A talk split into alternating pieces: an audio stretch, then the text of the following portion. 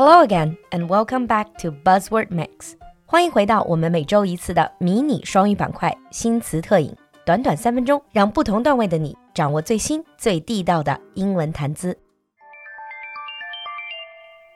In today's Buzzword Mix，在今天的三分钟新词特饮里，our buzzword is click farm. Click farm is a very new word that grew with the increasing popularity of social media. Click farm 这个词非常新，其实它就是跟着社交媒体的爆火而成长起来的一个词。如果有人还记得之前我们说的 clickbait 标题党，可能还记得 click 在网络上面就是指的点击，farm 就是农场，有的时候它也被直译成点击农场。可能到这里很多人一头雾水，What is a click farm? Well, click farm is usually a large group of workers who are hired, usually at a very, very low wage, to click on paid advertising links. 其实呢，说起来很简单，就是找一大堆的廉价劳动力，然后这些人做的事情就是不断的去点击某一个链接，以此来 increase traffic，去虚假的增加某一个网站或者某一个账户的流量。说到这里，可能大家就明白了，这个就是我们说的刷流量。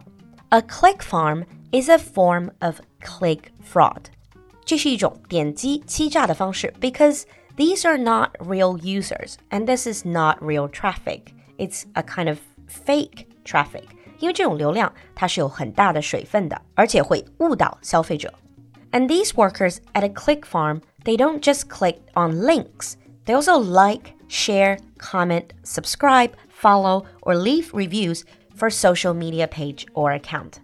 除了点击某一个链接，他们还会做一系列的事情，比如说 like 点赞，share 分享，comment 评论，subscribe 订阅，follow 关注，review 评价，所以是一整套的一个操作。To pretend to be real users, leaving real digital footprints. Why do companies use click farms? Well, these click farms enable companies and individuals to buy social media influence. 那有一些公司或者说是个人的账户，就会用这种点击农场提供的刷流量的服务，来获取 social media influence，在社交媒体上人为的炒高自己的影响力，and boost their social media standing，提升他们在社交媒体上的地位。Simply by manipulating the algorithm and faking engagement to create visibility。 那他们怎么做到的呢？就是通过 manipulate the algorithm 操纵网络的这种算法，以及 faking engagement to create visibility，并且通过这种虚假的互动，推高某个网站或者某个账户的关注度。So let's take a look at how to use this in a sample sentence.